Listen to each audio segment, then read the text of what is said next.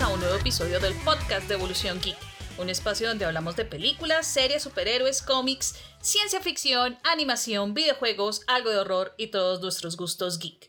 Mi nombre es Tata Rodríguez y como siempre acá me encuentro con la fantástica compañía de Mafe Murcia. ¿Cómo vas, Mafe? ¿Qué tal todo? ¿Cómo te trata? ¿Cómo te trata la vida? Olis, bien, bien, no tengo mucho que reportarles en estos días, pero todo bien, todo bien. No tengo COVID, eso es lo importante. ¿Verdad? Porque tuvimos susto, ¿no? Tuvimos susto de COVID en esta, en esta oficina, ah, en la redacción. Pero todo bien, todo bien. Eso sí, me escarbaron hasta el último rincón de mis pensamientos con ese copito, pero, pero bueno, está bien. Para que me digan que no tengo COVID, pues bueno. No me quejo. Al menos no tengo COVID. bueno, sí. Eso es lo importante en este momento. Oye, qué prueba tan incómoda. Una, una amiga me dice que ella estuvo como fuera del país y tuvo que hacerse como la autoprueba. Ajá. Y es como menos incómodo si uno se chuza uno solo el cerebro. Obviamente no te va a doler, tú ya te lo chuzas todos los días. Eh, pero, pero sí, como que ella tuvo que hacerse la prueba con el copito solo y no le dolió tanto. Como que no fue tan incómodo a que te metan ese copito a alguien más. Pues. Algún día supongo que tendré que ver cómo es eso. Oh. sí, sí, sí, las circunstancias lo requieren, pero bueno. ¿Tú, ¿Tú cómo estás, querida? ¿Cómo te va? Eh, bien, bien, estoy un poco sorprendida porque mi gata hoy está roncando. ¡Ah, caray! Sí, e- ella, ella ronca, pero... No, ronca no, suspira fuerte, esa es como mejor el, el- el- el término. Ah, Sí, sí, sí, sí. sí. Y ella está ahorita al lado mío eh, mientras grabo y está suspirando más fuerte del usual. y uno, me da miedo despertarla. Dos, me da embarrada despertarla. Y tres, eh, de una vez pido excusas si en algún momento se escucha un suspiro fuerte o un maullido, un maullido o algo similar. Es ella, es Ramona, no, no es un factor externo, es ella. Es, es ella. Pero pues nada, es súper comprensible porque pues la vida remota es así. Sí, sí, sí, sí. De resto, de resto bien. Eh, semana, semana de noticias de Netflix, de invasión de información de Netflix, solo Hmm. series geek. Shadow Bones, Umbrella Academy, The Witcher, The Sandman, bueno, infinidad, infinidad, infinidad. Entonces esta- estamos aquí como tratando de asimilar todo. Y aunque, bueno, hoy es, como siempre, estamos grabando los, los eh, comienzo de semana. Este miércoles empieza Loki. Y ah, Jesús. Estamos, estamos acá listas. Sí, estamos aquí en, en, en conteo regresivo y pues yo no sé si seré capaz de levantarme a las 3 de la mañana, pero haré todo lo posible para verlo en la mañana porque esta sí, esta sí. Yo, yo no prometo tal cosa porque yo igual madrugo, pero porque el cuerpito me, lo, me, lo, me, me obliga, yo me despierto como, porque si a las 6 de la mañana estoy despierta, no, no importa si la noche anterior he dormido, dormí dos horas, no, no, no importa. Entonces no prometo tales cosas, pero por lo menos, gente, no vayan a spoiler eso el mismo día, ¿no? Como dejen Ay, que la gente al menos sí. llegue por la tarde a la casa y lo vea, porque Sí, como que desatados con los spoilers tampoco, pero entonces dejen que la gente haga lo suyo, trabaje todo el día, incluso si es desde casa y ya por la noche hablamos, pero, pero sí, con suavidad. Sí, por favor, por favor. Y bueno, en su momento, por supuesto, vamos a tener un espacio para hablar de Loki en el podcast. Sí. ¿no? Sí, claro que sí. Estamos organizándonos a ver, a ver cómo va funcionando la serie, porque pues no creo que hagamos programa semanal para Loki exclusivamente, pero vamos a ver cómo, cómo van surgiendo las cosas y asimismo pues presentamos aquí un programa. Pero eso sí, va o va, fijo. Sí, tal cual, tal cual. O sea, sí o sí va, obviamente, ¿no? No vamos a hablar de Loki, o sea, hablamos de todas las series y no vamos a hablar de Loki. Eh, Ajá. No, Obviamente. Obviamente. Sí, no, ni más faltaba. Bueno, y mientras llega Loki a- al podcast de Evolución Geek, em, curiosamente, ahorita que estaba eh, haciendo la presentación, caí en cuenta de que, bueno, nosotros hablamos de un montón de cosas, hablamos de, obviamente, pues películas como más en torno al universo geek, hablamos sobre ciencia ficción y hablamos de superhéroes y demás, pero hoy sí nos vamos un poquitico por el lado porque no vamos a tocar casi ninguno de esos temas. O sea, directos no es. Ajá. Más bien algo que de una u otra manera influencia ciertas cosas del mundo geek. Y es que justamente esta semana, eh, bueno, hay dos películas que cumplen aniversario esta semana y yo caí en cuenta esta mañana de otra. Pero bueno, se se los prometo que para otra ocasión. Esta semana cumplió 36 años Ouch. cumplió The Goonies. Uh. Y este viernes 11 de junio cumple 35 años. Ferris Bueller Day Off. Ay, nice. Voy a hacer acá una, eh, una, ¿cómo es que se dice? Es una polémica declaración, no, no, una polémica declaración, y es que yo no me he visto de Goonies. es, es 2021 año de nuestro señor y yo no me he visto de Goonies. La voy a ver, prometo hacer la tarea, lo prometo, pero si no la he visto. Jesús. Sí, no la he visto. Jesús. Eh, Sí, no, yo Estoy sé, yo sé. shock. Yo sé, hay, hay cosas, hay cosas pues, de las cuales no me siento orgullosa, como tampoco he visto a Erin Brockovich. No me odien. Oye, y esa película cada tres nada la están pasando en televisión. es Ah, bueno, cierto. claro, es que tú me has dicho que no tienes sistema cable, pero... Sí, yo pago, yo pago, yo pago internet, pero no pago televisión porque, Mm. porque pues, ¿para qué? Eh, entonces no. Pero sí, sí tengo, mejor dicho, tengo conocimiento de causa. Sí recuerdo que los canales ponían Erin Brockovich como cada tres meses. Pero si no me la he visto, tengo que verla. Creo que está en Netflix, de hecho. Voy a, echarle ojo. Pero sí, búscala. Pero, hey, Goonies. Sí, los No, Goonies hay no. que hacer la tarea. Hay que hacer Pero- la tarea, María Fernanda. Pero, pero Ferris Bueller sí la vi. Esa sí ya la vi. Sí, entonces este viernes 11, Ferris Bueller's Day Off cumple 35 años de haber sido lanzada. Y lo curioso es que para muchos no solo es considerada como una fantástica comedia, porque en realidad lo es, sino también es considerada como una de las mejores películas que tratan el tema de la secundaria. Entonces, pues decidimos hoy darle el espacio a Ferris Bueller's Day Off para celebrar los 35 años. Sí, me parece, me parece espléndido. Entonces, este episodio, sí, desde ya va con spoilers, porque a estas alturas de la vida, Ah, señoras sí. y señores, si ustedes no se han visto este clásico, por favor, es una obligación. Eh, sí, después de 35 años es el como decirles que vamos a hacer spoilers. Pero... Es como cuando alguien llora por spoilers del Hobbit. No. Sí, No, sí. por, no. O el Señor de los Anillos. No. No, no. No, hay cosas de cosas. No. No. no. Sí, entonces hoy vamos a hablar sobre Ferris Bueller's Day Off. Ajá. Full spoilers. Comillas Ujú. spoilers. Eh, entonces, bueno, un contexto así general para quienes de pronto no han visto la película y se motiven después de este episodio para ver la película. Eh, bueno, como les estaba mencionando, la película se lanzó el 11 de junio de 1986. Caramba.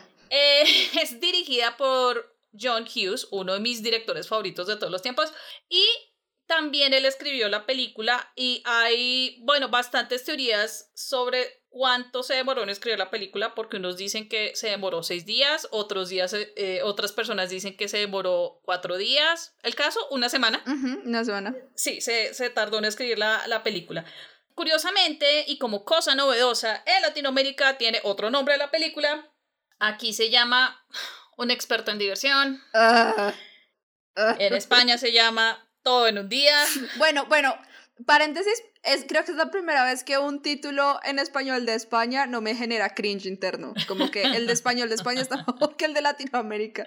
Definitivamente. Nada va a superar a todo gas. Ay, a todo. gas. Nada va a superar a todo gas. Bueno, sí, eso sí, hay unos descaches que sí, mejor dicho. Sí, algún día si alguien nos puede en serio explicar cómo funciona esto de las traducciones, porque, uy, no, es que a veces sí hay unos descaches que uno queda como, ¿qué pasó acá? Pero bueno, Sí. en fin. Eh, bueno, la película es protagonizada por Matthew Broderick y también cuenta con las actuaciones de Mia Sara, eh, Alan Rook, Jennifer Grey, Charlie Sheen, Jeffrey Jones, Cindy Pickett, Lyman Ward y Bane Stein.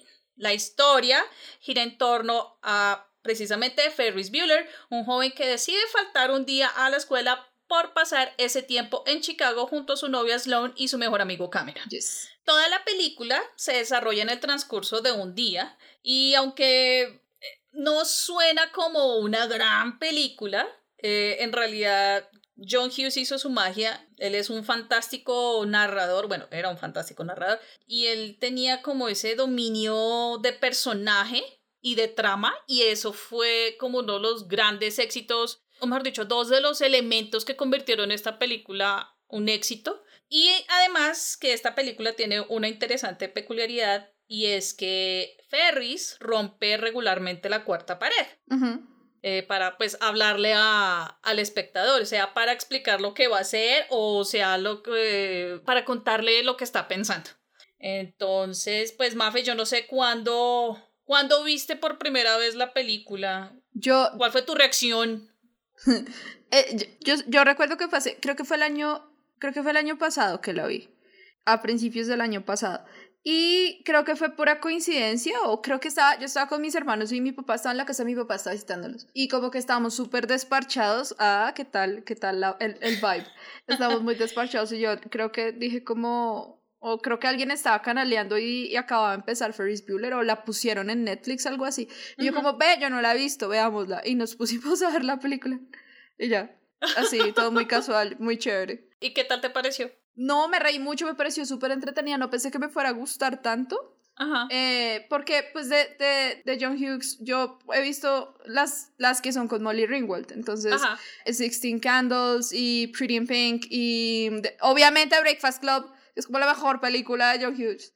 Eh, bueno, no, eso, es, eso va para otro episodio, pero bueno. Pero no había visto esta y sí sentía que el corte, pues mejor dicho, sigue siendo como una película de adolescentes de los ochentas, pero sentía que Ferris Bueller eh, tenía como una onda un poquito más distinta, porque la- las otras dos tenían como mucho angst adolescente, como canalizado a través de las chicas. Eh, Bueno, Breakfast Club es diferente, pero Ajá. por lo menos Pretty in Pink y Sixteen Candles también tenían como eso, aunque pues Sixteen Candles es bien comedia.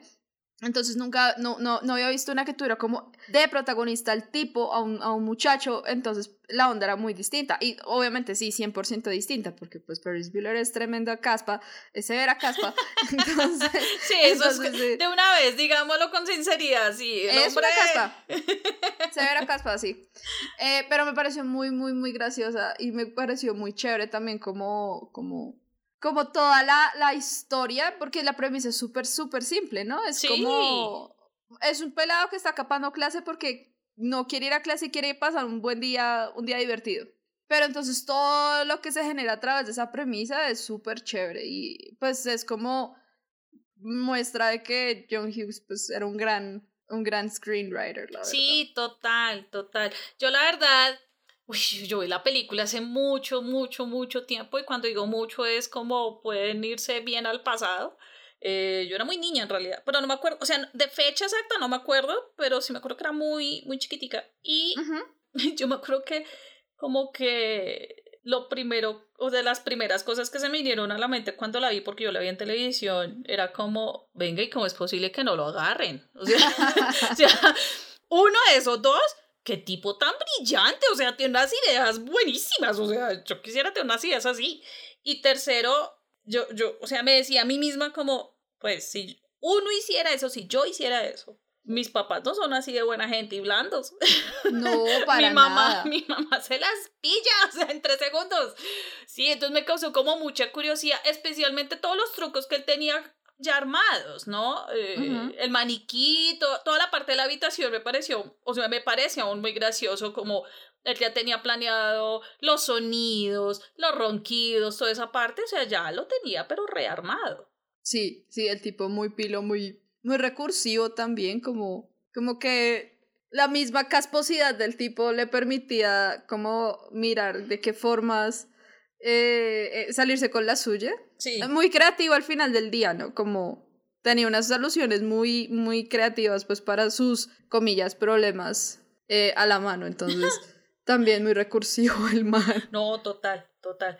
Pues yo la verdad no estoy segura de calificarla como una de mis 10 películas favoritas de todos los tiempos, pero en definitiva sí es una de mis películas favoritas y es de esa clase de películas que si yo me encuentro en televisión, la dejo y, y me quedo viéndola y puedo verla una y otra vez y no me canso. Eso es lo chévere de esta película. Uno no se cansa con esta película. A mí se me hace que es mm, una comedia muy dulce, por así decirlo, y, y que en medio de todo tiene como sus, sus tintes inocentes. Sí, sí, sí, sí, es muy, pues para la época en la que está, creo que sí sigue siendo como muy inocente en el fondo, Ajá. como, como esta idea de, de capar clase para pasarla bien, pero, Sí. pero es, una, es un nivel de, de diversión muy, muy, muy inocente, como muy, muy, muy sano, comillas, Ujú. como que no se van a ir a meter vicio, ¿no? Como que solamente quieren estar fuera del colegio y ya, ¿sí? Entonces sí, en ese sentido me parece también como muy bonito, pues como en su esencia. Sí, no, y además que en medio de todo, pues tiene un mensaje muy chévere que en realidad se resume en una de las frases, o bueno, la frase más emblemática de la película, que es que bueno, la vida se mueve bastante rápido y si no te detienes y miras a tu alrededor de vez en cuando, te la puedes perder. Yo digo que en, realidad yo pienso que es como una de las frases emblemáticas del cine. O sea, yo sé que suena un poco pretencioso, pero cuando uno se pone a mirar los, los, los listados, los conteos que han hecho en, en diferentes medios, Ferris Bueller, esta frase uno siempre la encuentra. Sí. Y, y además que, mm, que, que en la historia, bueno, es cierto que como el, el, propósito grande es divertirse, ir a Chicago, pasarla bueno, ir al museo, ir a ver el partido de béisbol, pero también Ferris tiene un propósito muy bonito y es como mostrarle al mejor amigo que eh, usted tiene un mundo al frente y tiene que aprovecharlo. Sí, tal cual. Ah, eso es como una de las premisas más, más relevantes de la película y es como, no, no va a pasar nada porque faltes un día al colegio, como eh, eh, eh, me, me lleva a mi dicho habitual de el que no arriesga un huevo no gana un pollo. Ajá. Más o menos. Y sobre todo como en esa, en esa época adolescente, digamos a mí hay cosas, pues yo ya tengo como 30 años, amigas. yo sé, no se nota. Pero, pero digamos que yo hoy en día sí pienso que debía haber hecho como más cositas así cuando estaba en el colegio, como que de pronto debía haberme arriesgado un poquito más, como pues me importa el regaño. Yo, esto es, una, esto es un pedazo de anécdota. Eh, yo conozco a Tata, Tata y yo nos conocemos ya hace años. Sí. Y acá vino Cobra Starship hace unos años.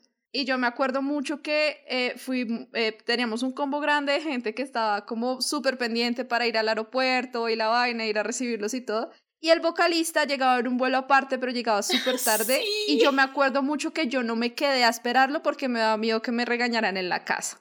Pues amigas, me perdí ese momento de mi vida y me arrepiento profundamente porque debía haber estado ahí. Entonces, sí, como cosas así, ¿no? Como, como pues sí, me van a regañar, pero ya después se tendrán que poner de buen genio. No les estoy diciendo acá a la audiencia chiquita que pueden ir a hacer lo que se les dé la gana, no pilas, ¿no? O sea, midan sus decisiones como yo no les estoy diciendo acá como enloquezcanse, pero, pero sí hay que ver algún momento como, como que hay cosas que vale la pena, por las que vale la pena pronto arriesgarse un poquito, como que van a ser experiencias que nunca vas a poder repetir en tu vida, entonces, todo con moderación. Sí, eso, eso te iba a decir, o sea, no es que los estemos invitando a que se enloquezcan, sí, no, no, tampoco tan allá, muchachos, por favor. Yo también me hago acá, no me hago responsable de lo que hagan sus hijos, papás y mamás.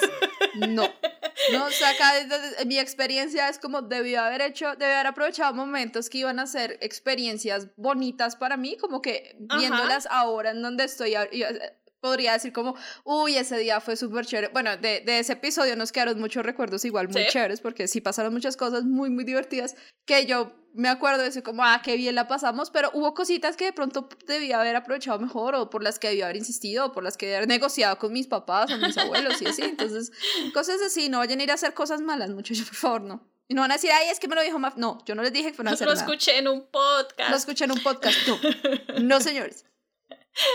No, sí, y, y, es que lo curioso de la película, nuevamente, es de hace 35 años, pero hay, varios aspectos de la película que se, que se sienten tan actuales que eso la hace más encantadora. Además de todo este manejo del tema de como de aprovechar el momento, casi, casi a lo coco, pero, pero en, en un buen sentido, seize the moment. Sí, sí, sí. pero para un, un buen lado. Eh, o sea, yo me río muchísimo viéndola, por ejemplo, especialmente con todo lo que sucede con el rector de la escuela. Ay, el rector, lo máximo. Pobre man. Y, y, y, bueno, tiene escenas y momentos tan icónicos que a mí en lo personal me emociona, me emocionan cada vez que los veo.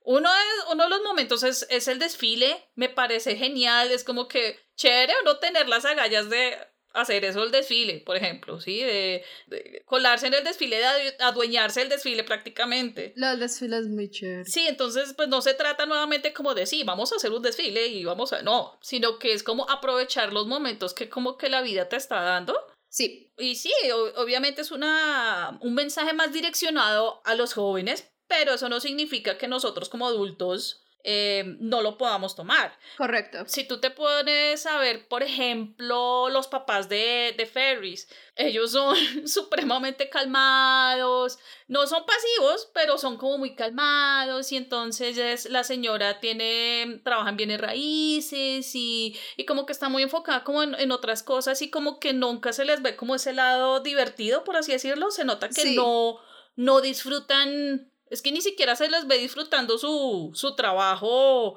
como sí, como gozándoselo. Sí, tal cual. Ahora que lo dices, creo que no me había, no me había fijado mucho en eso, pero, pero tiene mucho sentido que Ferris pues sea, pues sea así de caspita, ¿no? Porque pues está en un, está en un ambiente donde, donde los papás pues son muy, son gente muy, muy casual, ¿no? Pues tienen una vida bastante normal. La hermana es un poquito intensa, como un poquito fastidiosa. La hermana es lo máximo. Sí, no, la hermana es, la hermana es mera envidia, respiro por la herida, gracias. Entonces ahí está como, ahí está como el diálogo como entre esas situaciones de la vida de, de yo tomo riesgos y está el hermano mayor que es el que no toma riesgos porque los papás, ¿sí? Los papás trademark. Sí. digamos que yo, yo soy más la hermana que Ferris porque yo soy la mayor de mis hermanos, entonces siempre es como, no, que eh, yo, yo soy en la la que mis primos ya, pues no son chiquitos, ya son como adultos jóvenes, entonces tienen tatuajes o se hacen piercings y no esperaron como yo a los 30 para pintarse el pelo de colores, ¿sí? Como que son chicos que sí viven como en el momento, sin caer en eso de, de YOLO, como no es YOLO, sino como de vivir en el momento un poco. Sí. Y yo soy la hermana mayor que los mira desde lejos y es como, maldita sea, me hubiera encantado hacer eso cuando pequeña. Entonces... Sí, ah, yo, yo ando en una situación muy similar porque yo también soy la hermana mayor en, en mi situación. Y yo sí me demoré mucho más. Yo tuve que viajar fuera del país para darme cuenta, básicamente. Ajá. Y sí, o sea, como que tú dices como que, ay, pucha, yo hubiera hecho esto, eh, qué oportunidad la que dejé pasar. Pero bueno, nunca es tarde, eso es lo importante, nunca es tarde. y creo que a la larga el mensaje final de la película es eso, nunca es tarde. Sí, eso sí concuerdo. Porque es más, hasta la misma hermana al final de la película, cuando, bueno, ya ahorita pues indagamos un poquito ahí, pero cuando, eh, cuando está en la comisaría, como que ella se da cuenta de muchas cosas porque hay un personaje que le, le hace caer en cuenta de todo eso en dos minutos. Sí, no, no, tal cual, tal cual. Y eso es verdad.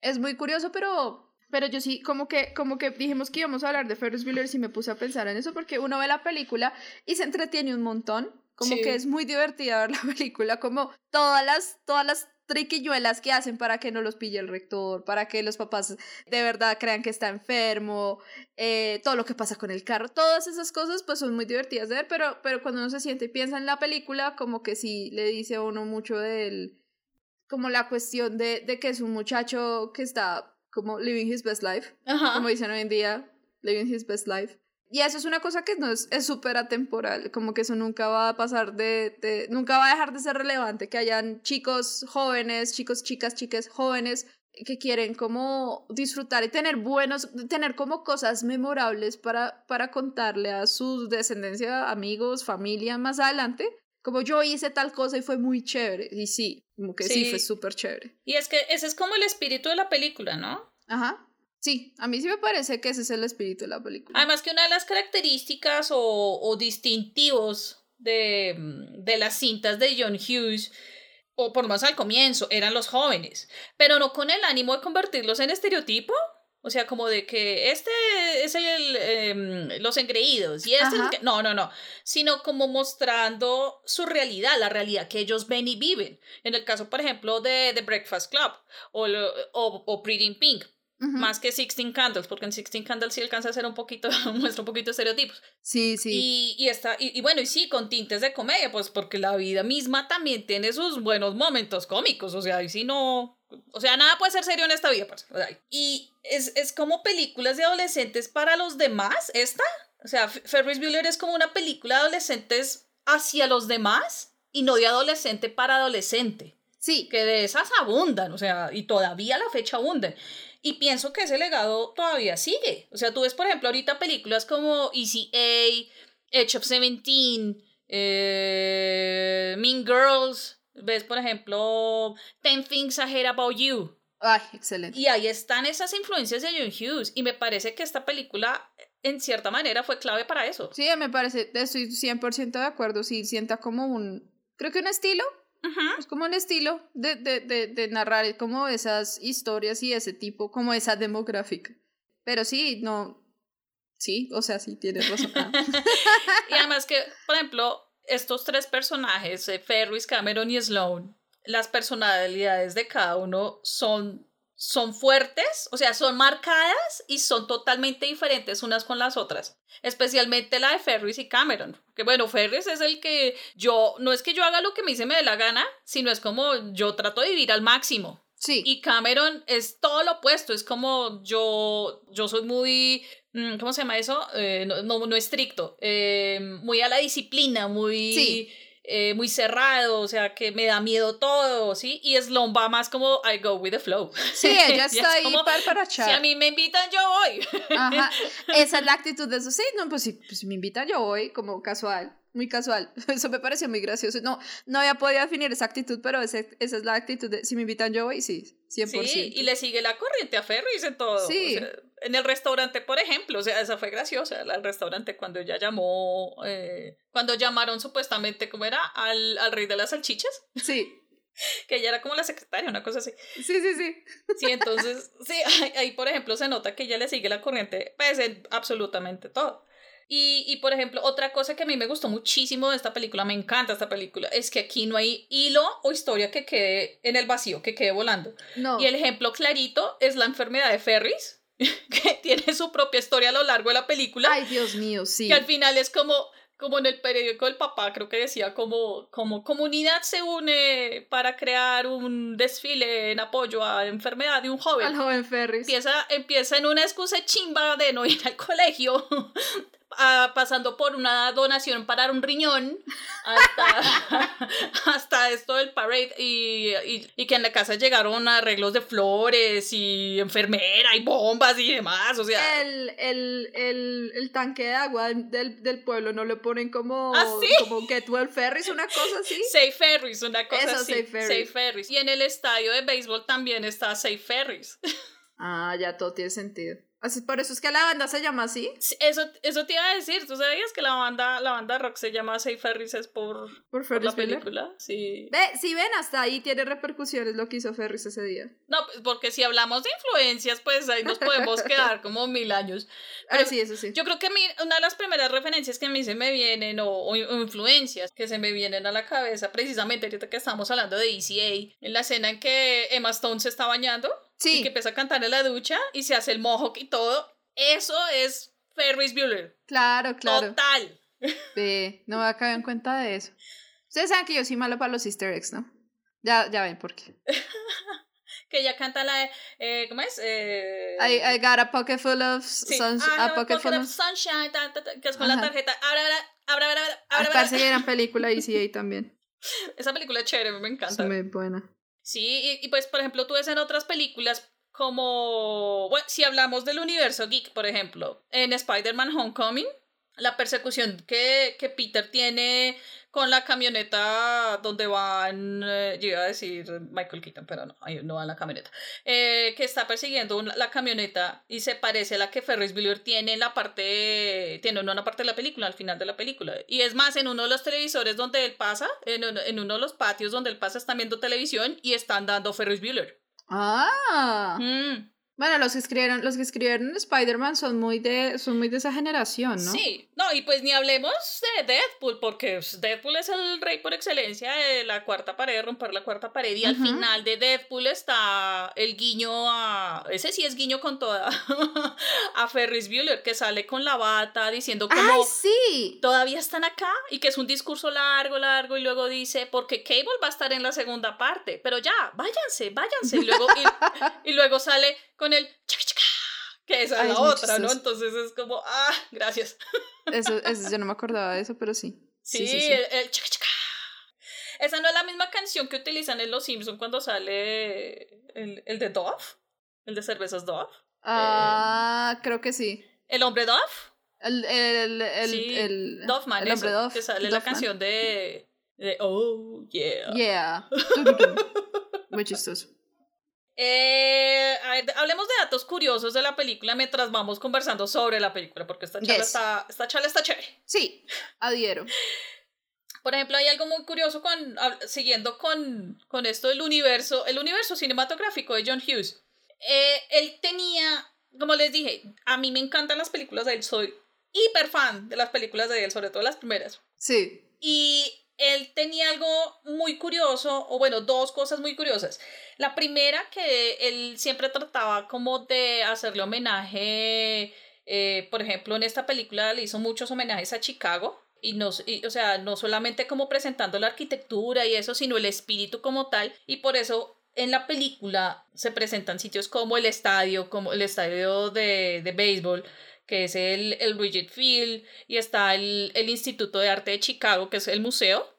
Y en alguna vez en alguna entrevista yo leí que él dijo que él había incorporado esa parte del museo porque era uno de sus sitios favoritos de Chicago y él cuando, por así decirlo, cuando se sentía solo, él iba allá.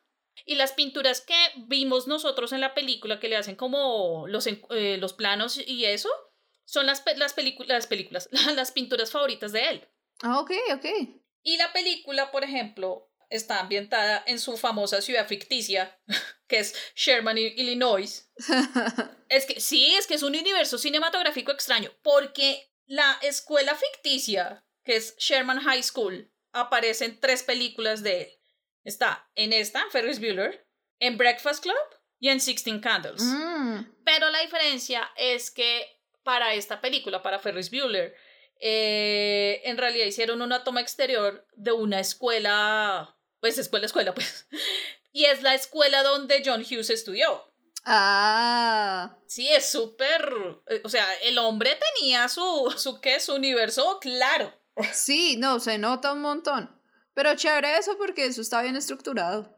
Es como, por ejemplo, bueno, yo sé que tú me vas a decir que no te diste cuenta, pero por ejemplo, en, en, la, habitación, en la habitación de Ferris hay un afiche de Simple Minds. Ah, sí, sí, sí, sí, sí. Sí, no, ese sí lo, ese sí lo, Ah, detectó mi, mi, mi cabeza, como te, te, te, te, te, te una, tas. Sí, es como, "Ay, don't you forget about me. Sí, Sí, sí, sí. lindo, lindo el guiñito. Eso y las placas de los carros. Son, son, son, alu- aluden a las películas de, de Hughes, ¿no? Sí, unas, ¿no? Pues, las, pues los carros principales, o sea, de los protagonistas, ¿no? Sí, claro, claro. Entonces, por ejemplo, la de la, me acuerdo que la del papá es Mr. Mom.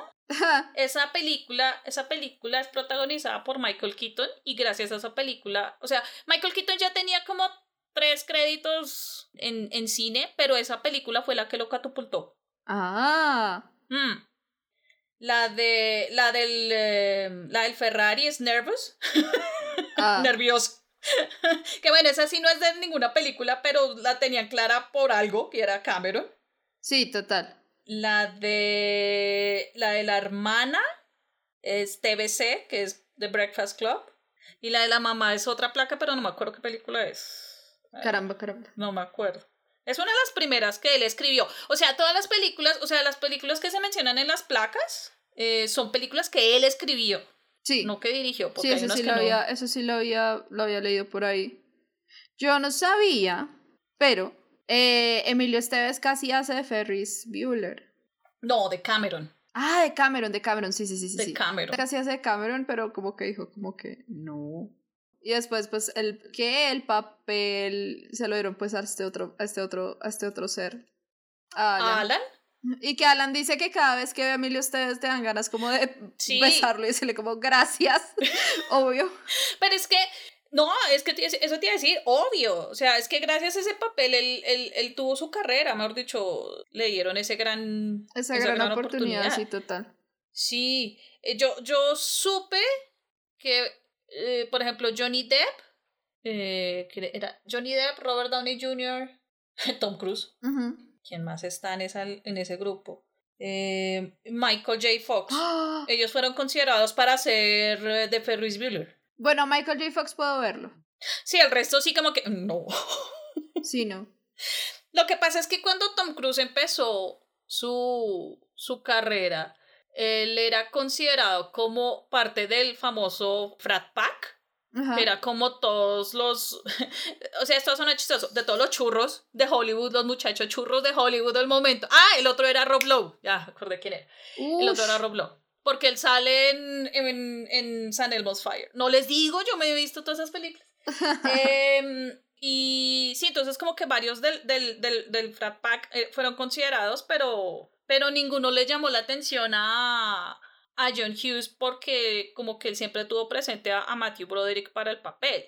Y es que la otra fue que cuando se hicieron, se hizo el casting, él estaba buscando actores como mayores, Ajá. es decir, como en sus veintes, no tanto por el hecho de, de que no creía en el talento de, de, de jóvenes de 18, 19 años, sino porque él consideraba que como ellos estaban, por así decirlo, recién salidos como de esa etapa de adolescente, ellos entendían perfectamente que era sentir, sentir lo que los personajes estaban sintiendo o que estaban a punto de enfrentarse en la vida.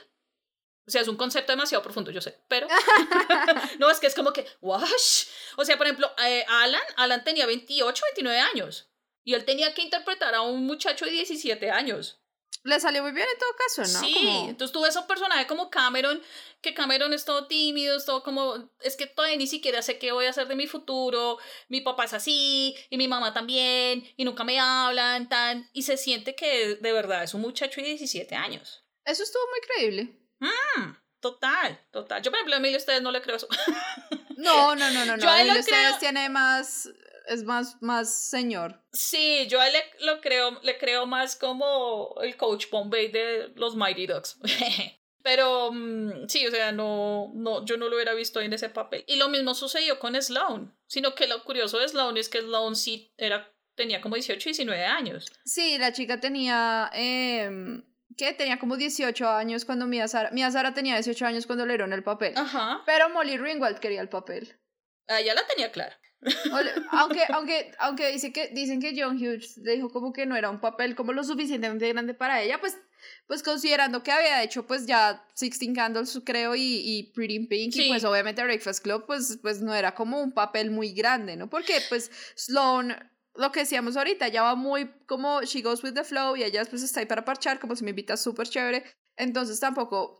Como que yo, como que le doy la razón a John Hughes, como que yo no le habría dado ese papel a Molly Ringwald, porque Sí. todos los papeles que Molly Ringwald ha tenido en esas películas han sido súper activos y súper proactivos. Sí.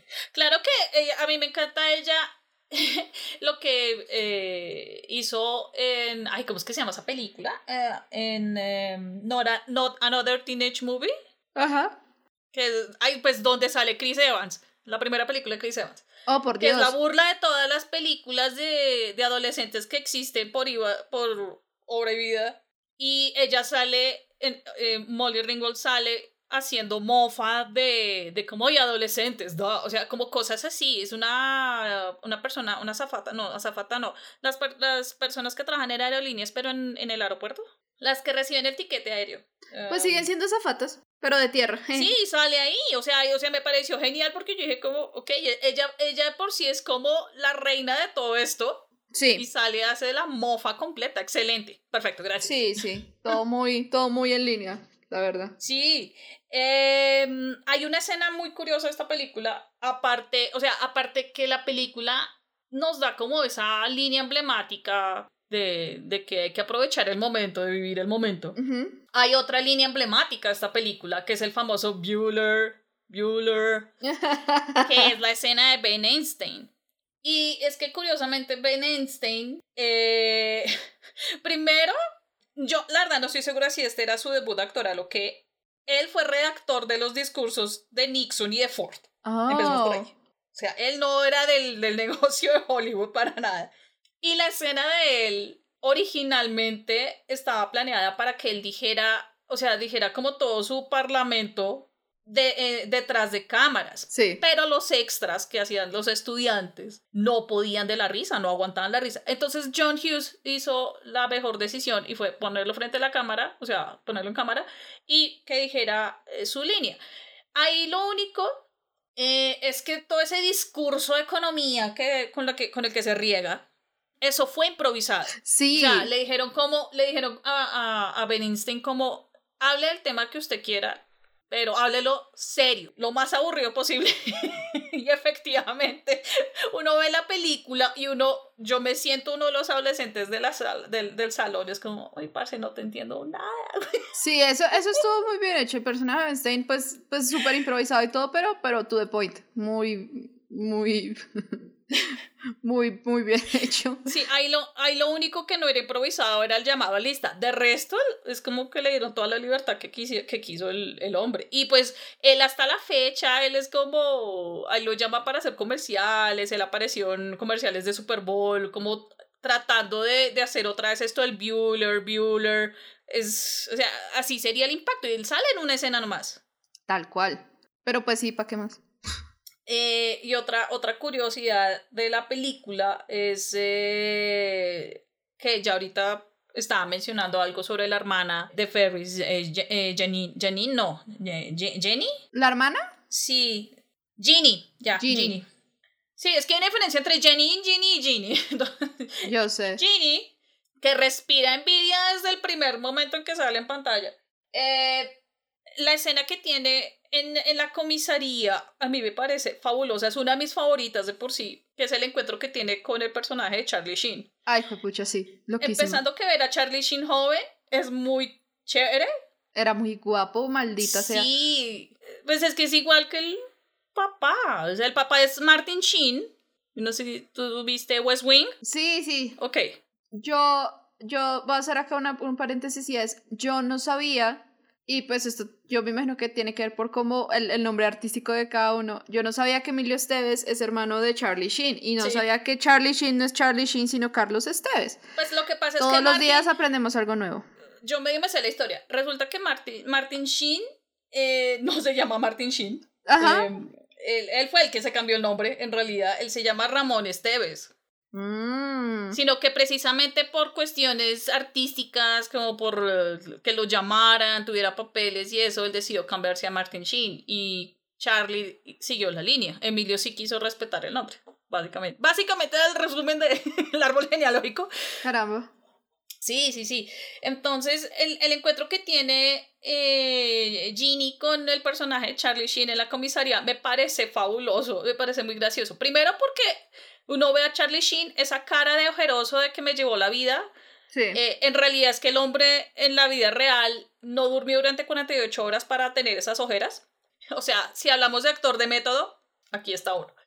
Y, y dos, es como ese, o sea, todo lo que, o sea, él, él pone en su lugar a Ginny. Le dice, es que tú tienes envidia porque tú nunca pudiste hacer eso. Sí, tal cual.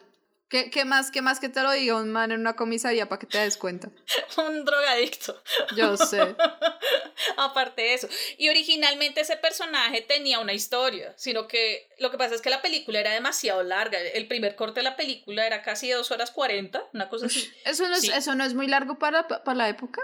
Para la época sí, extremadamente largo. Y más porque era una comedia de adolescentes, ¿sí? Que siempre han visto esa clase de películas o ese, ese estilo de películas como muy, muy light. Eh, al final, pues el corte terminó siendo como hora 50, una cosa así. Pero entonces, eh, ese personaje, el personaje de Charlie Sheen, tenía una historia y él, él tenía nombre y todo. O sea, se iba a llamar Garth Bolbeck. Y la mamá de Ginny les iba a presentar o les iba como a mostrar una de las tantas casas que ella vendía a la familia de Garth Bolbeck. o Oh, sea, ok. todo iba a estar conectado. O sea, ese personaje no iba a ser porque sí. Pero al final lo decidieron dejar así y yo creo que es que quedó hasta mejor. ¿Sabes qué me parece chévere de- del estilo de John Hughes? Es que hay muchos personajes en sus películas, ¿no? Digamos, estoy pensando acá en Sixteen Candles y es... ah, Sixteen Candles tiene un montón de, de historias, ¿no? Como que Ajá. eso es un montón de, de historias ahí. Pero, pero como que las presenta de una forma tan sencilla, como que no es rebuscado, sino que Sí. son, son, son conexiones que son muy lógicas, como el, el estudiante de intercambio chino, por ejemplo. Sí. Como, como, ¿por qué? No, es que los abuelos están siendo como, como hosting parents para estudiantes de intercambio porque pues no tiene nada más que. Ah, ok, pero tiene mucho sentido, ¿no? Como que al principio te suena loco, pero después es como, no, pero, pero tiene como que inscrito en, en la película y en la historia tiene muchísimo sentido. Y acá pasa como eso mismo también. O sea, si, si, hubiera, si hubiera seguido con, con esta idea de presentar al personaje eh, a través de, de que la mamá les muestra una casa a los papás, pues tiene sentido el mundo. Súper, súper, súper consistente y coherente. Eso me parece muy chévere. Total, total. Hubiera sido chévere ver. A mí, pero al final me pareció chévere porque como que el personaje de, de Charlie Sheen como que le, la hizo caer en cuenta como de muchas cosas y al final se la cuadra. Y es como que, mejor dicho, la, la pasó, o sea, la volteó, la ablandó, la, Sí, ya. la obligó. nada más. que, Pues, ¿qué más? Y además que es muy gracioso porque cuando ella se está yendo a la comisaría, como que la mamá la llama, ¿no? Le, como desde el primer piso, como, Ginny, nos vamos ya. Y ella es como que toda, jiji, sí, ya, y se pone súper nerviosa. O sea, es como que no hemos visto nada de esto durante una hora y media de película y ahora sí. Yo sé. sí, es bastante, bastante extraño. Mm, y otra de las curiosidades de la película, que esta sí esto lo descubrí para hacer el podcast. Esto sí, no tenía ni idea. En el plan original iba a estar una canción de Robert Smith. Ah. O sea, Robert Smith había compuesto una canción exclusivamente para la película, para la parte del museo. Y obviamente pues al final no, no se usó, pero no se usó porque eh, John Hughes tuvo un, un, un desacuerdo con el quien era el supervisor musical de la película que al final el, el hombre terminó renunciando. Y obviamente pues la canción de Robert Smith, chao, se fue con, con este señor. Y luego el nuevo supervisor musical lo que hizo fue usar una versión instrumental de, de la canción de Smith, Please, please let me get what I want. Ajá. Entonces es curioso porque pues los Smiths reemplazaron a Robert Smith. ¡Ah! Qué chistoso. ah, sí, qué chistoso. Para Sí, sí, sí. Sí, entonces, em, eh, así como, ¿qué otra, ¿qué otra referencia les puedo así decir? No les digo es que a mí, yo soy muy ñoñaza para estas cosas de, de datos y demás, y más con películas que me encanten. O sea, yo creo que puedo estar hablando horas sobre las películas de John Hughes. Es más, mientras estaba preparando como el podcast, yo decía, si yo hubiera sido demasiado inteligente en mis años de universidad, yo hubiera presentado mi tesis sobre esto. Sí, de hecho habría sido muy chévere. Sí, sí, sí. Eh, así como, eh, como último dato, así que les, que les voto, que me pareció, bueno, importante porque pues uno pensaría que el, el Ferrari que vimos es original, pero no, no es real, es un es, eh, es una réplica, en realidad se hicieron tres réplicas para, para la película, porque el, el, el, ese Ferrari cuesta mucha plata. O sea, sí. Mucha, mucha plata. Sí, no, pues quién se va, quién se va, o pues bueno, de poder se puede, pues si uno tiene la plata supongo que puede hacerlo, pero pues no tiene sentido, pero pues sí, el, el Ferrari hiciera una réplica, eh, pues semejante estrella. No, y además que hay una anécdota con esa estrella, que eso sí, eh, en algún DVD eh, lo, lo contaron. Se suponía que originalmente el Ferrari, pues iba a atravesar la ventana del garaje y, y como vimos, iba a aterrizar en el patio, ¿no? Resulta que el Ferrari siguió derecho, siguió de largo y lo que y golpeó fue una cerca que dividía la, la casa del patio de al lado. Eso fue nefasto. No, pues. Eso y que mm, las grabaciones de la película, de esa escena, en realidad, fueron como a comienzos de otoño y pues obviamente no podían verse hojas de otoño, ¿no? Porque pues todo esto ocurría ya entrando el verano, ¿no? Que, lo que... El verano, sí. Y les tocaba pintar las hojas de verde. Parece que video. Yo en realidad espero que a las personas que les tocó hacer eso les hayan pagado bien. Uy, sí, porque qué, trabajito, en serio. Sí, estamos hablando del 86, ¿ok? O sea, es cierto que habían cosas de, eh, avances tecnológicos que favorecían muchas cosas y agilizaban sistemas y trabajos y demás, pero ¿pintar hojas? no, parce, ¿qué es eso? Ahorita que, no sé por qué, pero me acordé que, que, que John, John Cusack y Joan Cusack salen en Sixteen Candles. Mm. Y a mí siempre me parece muy chistoso ver a los Cusack por ahí como parchando en esas películas, me parece tan chistoso. El otro día, que lo que estaba viendo, me encontré con The Adams Family. Ajá. La segunda. ¡Ay, sí! Que sale yo, eh, John Cusack. ¡Ay, no! A mí me encanta esa película. Esa película es muy chévere. Yo creo que en octubre, yo creo que podríamos hacer un programa sobre esa película. ¡Ah! o la primera. Es que una de las dos está de aniversario también. Este año sí aniversario grande. Podríamos hacer un programa. Porque, uf, Me parece bien. Además que, como este año Netflix, o el otro año Netflix va a estrenar serie sobre Wednesday Adams. Sobre Wednesday, entonces, aguantaría mucho. Pero sí, sí, sí, sí. Entonces yo creo que como que una de las cosas más importantes eh, que deja esta película Obviamente uno se divierte muchísimo con, con toda esta historia, con eh, las aventuras que, que Ferris y, y Sloan y Cameron, bueno, pobre Cameron porque lo arrastran, eh, eh, tienen es como que el, el propósito que Ferris tenía, porque no era como simplemente quiero pasar un buen rato, porque está haciendo un día hermoso, porque eso es lo que básicamente hice al comienzo, em, sino que él quería abrirle los ojos también a Cameron, eh, decirle como, mire, hay un mundo allá afuera, eh, hay que aprovecharlo, hay que vivirlo. Y aparte de eso, en un momento Ferris cuando rompe la cuarta pared y le explica, o nos explica, eh, es que Cameron y yo nos vamos a seguir viendo durante el verano y vamos a tener trabajos y ya luego poco a poco nos vamos a distanciar. O sea, como que cuenta todo eso y ahí es cuando uno entiende cuál era el verdadero propósito de, de esa escapada. Entonces, eh, sí, me pareció como bastante, bastante curioso. Y yo creo que esa entra, dentro de mis escenas favoritas. Esa, esa en la que él cuenta el, el trasfondo de todo esto. Sí.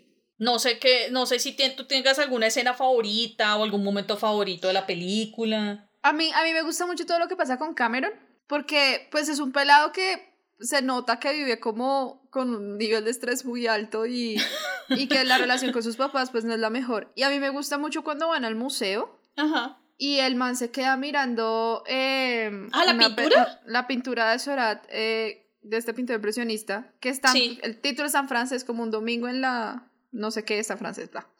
El caso es que es... es ah, no, son los impresionistas, los impresionistas. Bueno, el caso. El man se queda mirando la, la, la foto, eh, la foto, se queda mirando el cuadro como que profundiza dentro del cuadro, como que se queda mirando el cuadro y, y como que ahí hay un shift en su, en su interior que ya, como que ya no va a volver a ser la misma persona de antes. Y todo, todo lo que pasa con Cameron en el, transcurso de la película, o sea, Ferris está pasando un día fenomenal, un día de lo lindo. Eh, Ferris ya es un personaje muy constituido, como que el tipo tiene una personalidad súper clara y como que lo que él quiere hacer es súper notorio y demás. Pero a mí me parece también muy chévere ver cómo hay un desarrollo en Cameron porque él empieza la película como no queriendo salir, obviamente, como pues usted qué le pasa, usted no, solo se preocupa por usted, no sé qué, bueno, sacar ese carro y demás y le sigue la corriente. Pero como que para, para Cameron se vuelve una, una, como más que un día de, de saltar clase. Y... Es un wake up call. Y sí, como que, como que el man empieza a entender cosas de sí mismo y de, de, sobre todo de quién es él con respecto a sus padres. Ajá. Y al final del día, pues nada, Cameron se caga el Ferrari, pero pues vale cinco porque eso es como una, eh, como la evidencia de la transformación de él como personaje. Sí. Eh, y, y como no voy a decir que es coming of age, pero sí es un poco como madurar un poco también. Sí. Como en ese orden de ideas. Entonces a mí me parece muy chévere en general lo que pasa con Cameron y me gusta mucho como toda la escena, la escena del museo me parece chévere, como que es muy, se me hace muy atípico que para un chico una de las cosas para hacer en su día libre sea ir a un museo. O sea, con todo lo que Ferris está re loco y, y es una caspa tremenda, pues terminan también yendo a un museo. Entonces también me parece como muy curioso eso como de todos los lugares donde pudieron haber ido. Un museo. También fueron a un museo. Sí, y, fueron a ver arte. Incluso si fue a decir como no entiendo qué saca, no, como que sí, como, como ir a apreciar cuadros sin entenderlos que pues obviamente para eso están los museos, uno va a saber cosas. Pero, pero uno no pensaría que para tomarse el día libre del colegio, pues voy a ir a un museo, ¿no? Como que igual hacen otro montón de cosas, ¿no? Obviamente. Pero, pero me ha parecido muy curioso eso y me gusta mucho como, como ese momento introspectivo que tiene en el Museo Cameron, me parece muy Sí, el cuadro se llama Tarde de Domingo en la isla de Grand Yate. Eso, gracias. Y es puntillismo. Es puntillismo, ah, sí sabía. Historia del arte. en la universidad se pegan cosas, se quedan va el impresionismo, Va el impresionismo y ahí pega y todo el puntillismo, entonces yo tiendo como a meterlos todos en la misma bolsa. Obviamente no es lo mismo, pero el puntillismo es un pasito más allá del, del expresionismo. Pero bueno, algún día haremos un podcast de... No mentiras, no. A menos que eh, hagamos un podcast del arte en las películas, ahí sí, sí. Eh, no, a mí también me gusta mucho como, como el, ese momento de Cameron cuando coge y empieza a pegarle al Ferrari por el discurso que él da, o sea, es como que ya me cansé, no doy más, yo porque tengo que ser así, o sea, yo tengo que también aprender a vivir. O sea, me pareció como muy bonito y pues obviamente después es como que, ay, se cayó el carro, Ups. ups. Sí, fue un ups gigante. Y el otro momento que a mí, bueno, hay otros dos momentos que a mí personalmente me gustan, pues ya he comentado sobre la comisaría, pero hay otros dos momentos. Uno, pues es cuando, cuando Ferris está intentando llegar a la casa y que la hermana se dio cuenta que, que sí, en realidad estaba escapando colegio y es como toda esta persecución y que Jane intenta llegar rápido en el carro y se pasa los semáforos y toda la parte de la persecución de la policía. Bueno, entonces es, a mí me parece muy chistoso la, como la, el empeño de la hermana por, por pillar al chino como para que lo para que lo descubran los papás y la vieja no va a descansar hasta que lo encuentren los papás. Al final no obviamente no la logra, pero me pareció muy chistoso como cuando la vieja se da cuenta como ¡Ah! este chino hijo de madre está capando clase, maldito enano. Lo sabía.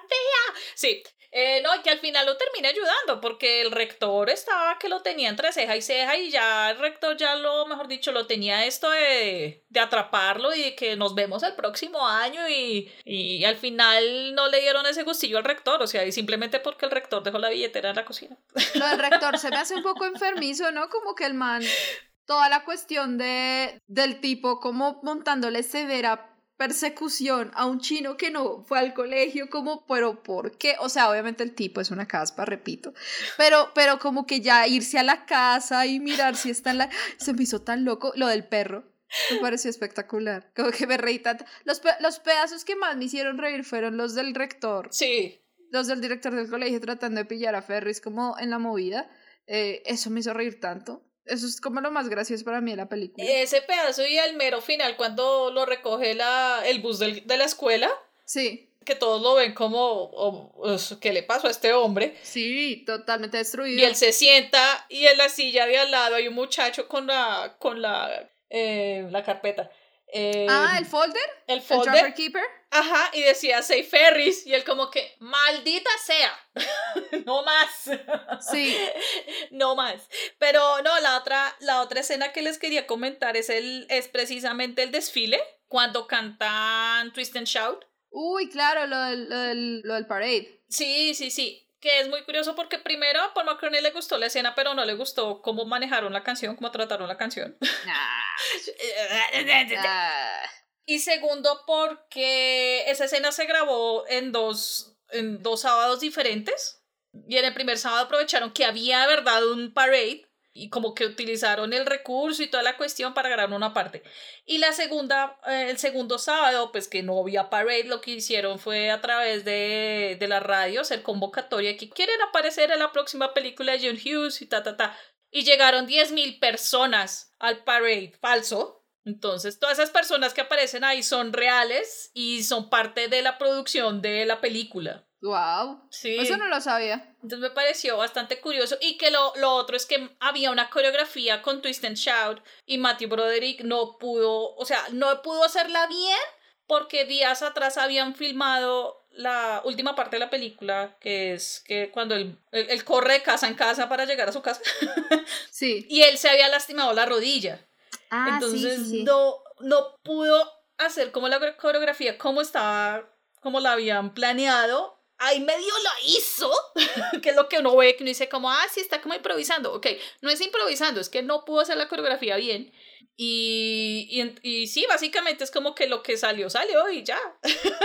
Chévere eso, chévere eso.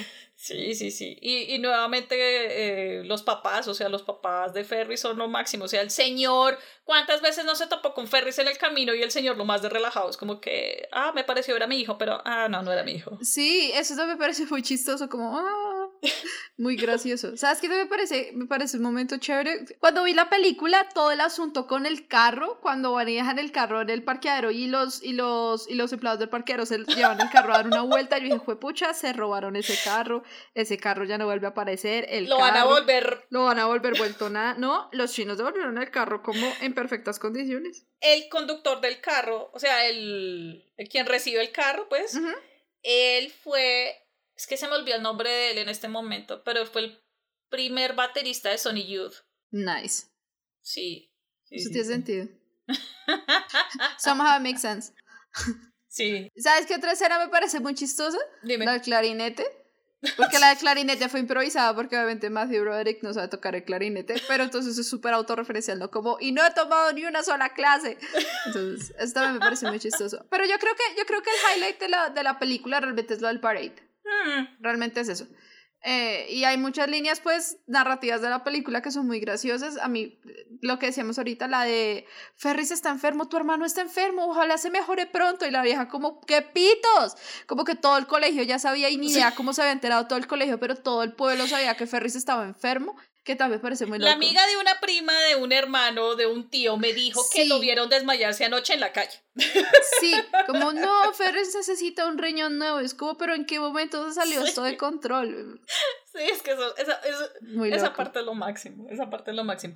Bueno, ven, Mafe, una pregunta.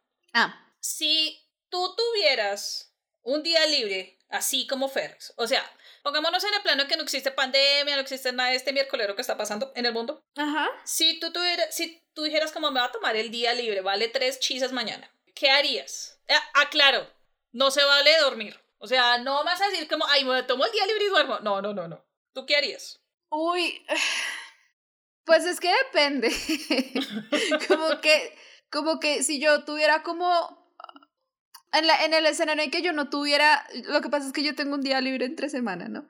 Si yo tuviera que trabajar full time toda la semana sin posibilidad de pedir un día libre nunca como jamás en la vida, yo creo que yo creo que me tomaría el día libre y me iría como al centro y me iría como a los museos y como a la Plaza de Bolívar un rato y me iría a comer algo rico, de pronto eh, iría a visitar a mi, a mi abuela un poco, eh, como cosas así, como que iría, ah, ya se iría como a, a, esta biblioteca Merlín en la, en la, eso es que la 17 con, con octava más o menos, séptima, octava, a mirar libros usados, como que me iría, como, sí, como que me iría a caminar por la ciudad un poquito, como... Sí. como y si está haciendo sol mejor porque el centro de el centro cuando hace sol así fresquito bonito con nubes es chévere entonces, algo así. Si tuviera mucha plata, compraría un tiquete de avión y me iría para Nueva York y pasaría el día allá. Pero no. Pero no, yo sé. Pero, pero haría algo así. Sí, obviamente mi, mi, mi, respuesta iría más a lo segundo que dijiste.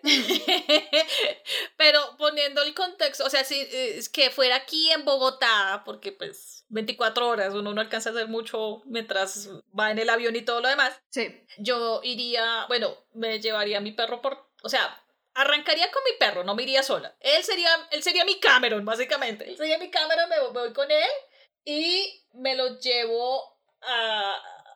Me gustaría ir a probar comida. Es decir, a sitios que yo nunca he ido a comer, así a restaurantes, ¿sí me entiendes? Eso me parece un gran plan. A pastelerías, mm. que, eh, que, que, me encanta mucho la pastelería, eh, y no solamente a comer, sino a hacer. Eh, es cierto, es cierto. Em, sí, como a probar cosas nuevas, eso haría. Y me llevaría a mi perro de paseo. Si yo tuviera el chance, si supiera manejar, porque no sé manejar, eh, me iría fuera de la ciudad y pasearía con, me, lo llevaría, me lo llevaría de paseo. No sé, así sea sopo, no me importa. así como, ay, no importa, el mundo se puede esperar mañana. Hoy es para mí, para nadie más. Hoy es para mí, sí. Bueno, ya como para, para finalizar, ¿cuánto le darías? ¿Cuál sería tu calificación para esta película? Mi, mi rasero para esta película son las otras películas de John Hughes, ¿no? Entonces, In the Great Scope of Things y considerando que solo me he visto cuatro de las películas de... No, mentiras. Un, dos, tres. Sí, cuatro. Cuatro de las películas de John Hughes. Le doy un... Le doy un nueve. Ocho, ocho, cinco, nueve, más o menos. Porque si bien es muy chévere, es más chévere que Pretty in Pink. Sí. Pero no es más chévere que Sixteen Candles y The Breakfast Club. Sí. Entonces, mi, mi, mi, mi película favorita de John Hughes es The Breakfast Club. Y le sigue... Sí, es, así va. The Breakfast Club eh, Sixteen Candles, eh, Ferris Bueller y Pretty in Pink. Es que Pretty in Pink es bien melodramática a veces, entonces ya se sale un poquito como de las líneas de comedia. Pero, pero sí, como que le doy un 859 que, que sigue siendo bien alto en todo caso. Uy, yo no sé en mi escala de John Hughes porque yo sí me he visto hartísimas. O sea, ¿de las dirigidas o de las escritas? Ah, no sé, dirigidas. Porque, porque él dirigió, eh, digo, él escribió em, Home Alone, las dos. Las dos de Macaulay Culkin. Ah. Sí, entonces es como que. Pucha. Es más, la tercera también la había escrito, si no estoy mal. Yo creo que dirigía entonces. De las dirigidas, a ver, miremos de las dirigidas así brevemente, a ver si yo me he visto todas. A ver, Sixteen Candles sí, Breakfast Club también, Weird Science también, Ferris Bueller también, Planes, and Automobiles también, She's Having a Baby también, que esa es la que menos me gusta en realidad, Uncle Buck también, eh, Corley también me la vi. Ya he visto todas las que dirigió. Ah. ah, caracoles, ok. Yo, yo le doy un 9 a la película. Un 9. Un 9 le doy a la película. Es divertida, o sea, vuelve y juega. Es divertida la película, no, no, nunca se va a aburrir con esta película. Y es increíble que a pesar que la película fue hace 35 años, resuena aún en muchos Hmm. sentidos. Sí, hay momentos en que uno dice, uy, un disquete, uy, un computador de esa época, sí, pero eso pasa a un segundo plano cuando uno ve como todo el panorama, cuando ve como todo el plan, cuando, sí, o sea, como todas las actividades que ellos hacen, todo lo que se inventa, o sea, el ingenio que tiene este personaje, eh, sí, hay como muchas cosas que uno dice como, es que y todo pasa en un día, todo pasa en un día. Entonces eso como que le hace como más chévere la película. Y el mensaje de trasfondo, ¿no? Entonces yo creo que le pongo un 9 a la película. Nice. Pues es que todo, yo creo que las películas de Young Hughes, de, de, Young Hughes son, son muy, como que todavía son relevantes porque igual le sigue pegando algo que sigue siendo súper universal y súper atemporal y es la angustia existencial de un adolescente por encontrar su lugar en el mundo. Entonces, como que siempre es relevante verlas y aunque son, son perspectivas muy distintas, claro, porque son épocas súper, súper diferentes, eh, siempre hay como una inquietud ahí que le pega a uno pues creciendo. Yo, yo, yo me acuerdo que la primera vez que vi eh, Sixteen Candles tenía como... Yo acababa de entrar a la Tadeo. Yo debía tener como unos 18, 19 años, entonces Ajá. todavía estaba como en esa, en esa área liminal pues de la adultez y la adolescencia. Sí. Que la verdad, honestamente, no creo que haya superado porque estoy viviendo una segunda adolescencia. le- estoy acá obsesionada con grupos de K-pop para que se den cuenta que nunca es tarde. Nunca es tarde, amigas, jamás es tarde. Entonces, como que siempre es, siempre es relevante. y yo creo que es una yo creo que es una angustia que nunca le deja de pasar uno por más viejo que uno sea, porque uno. Yo creo que la adolescencia es un momento permanente en la vida. Que uno tenga picos de madurez es otra cosa, de estabilidad es diferente. Sí. Pero la inquietud por entender hacia dónde va la vida de uno, esa, esa vaina no se acaba nunca. Como que tú vas a cumplir 90 años y vas a seguir pensando como, ¿qué más va a ser de mí? Sí, yo, Ujú. yo creo como que hay más allá, incluso ya es un tipo de preocupación diferente por quién va a ser uno, pero, pero uno mientras está como creciendo y es como un adulto joven y demás, yo creo que la cuestión de la adolescencia sigue como presente, no, tan, no es tan notoria, ¿no? Porque pues uno ya tiene como más o menos una vida armada, pero, pero la inquietud de encontrarse en el mundo, yo creo que eso sigue siendo muy vigente y por eso uno disfruta tanto estas películas, ¿no? Porque Sí. es como, "Ah, hombre, pues si hubiera, al haber tenido esa edad, yo habría hecho esto, esto diferente, cosas así, entonces. Sí. Sí, sí, sí. Además que, mm, o sea, sin ánimo de como de dármelas aquí, de como, oh, profundidad y demás. eh, lo importante es el espíritu. ¿Sí me Sí. entienden? O sea, el- cuando, cuando le dicen a uno, uy, es que usted es de espíritu joven, o sea, sí, créaselas. O sea, yo sé, el cuerpo, el cuerpo es una cosa y hay veces y uno dice, uy, el dolor de espalda, la ciática. O sea, yo estoy en la edad de decir eso, de mi ciática, mi lumbar, huepucha, Ajá. ¿sí? Pero hey, lo importante es, la eh, como dice la canción de Terciopelados, la esencia. O sea, la esencia es lo que importa, eh, lo importante es el espíritu, ¿sí me entienden? O sea, desde que haya motivación, desde que haya como todo ese, ese espíritu de querer hacer, de querer crear, de, cre- de querer sentir, uff, miren, vamos ganando. Tal cual. vamos ganando ahí. Oye, así como dato, y estoy segura que no te sabías el dato, A ver. John Hughes escribió Made in Manhattan. No, no puede ser. ¿En serio? Entonces esto resuelve, María Fernanda, la pregunta que siempre habíamos tenido tú y yo.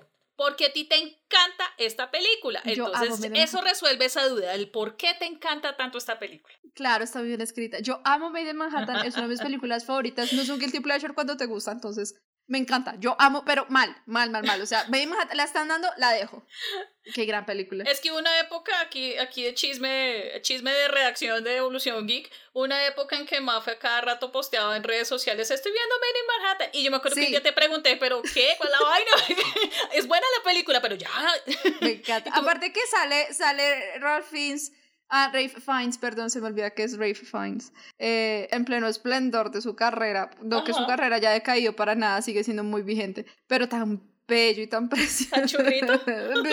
Sufro, sufro profundamente. Sí, entonces ahí, ahí te, ahí te boto el, el dato como cierre. Nice, no tenía ni idea, pero ya muchas cosas tienen sentido. Sí.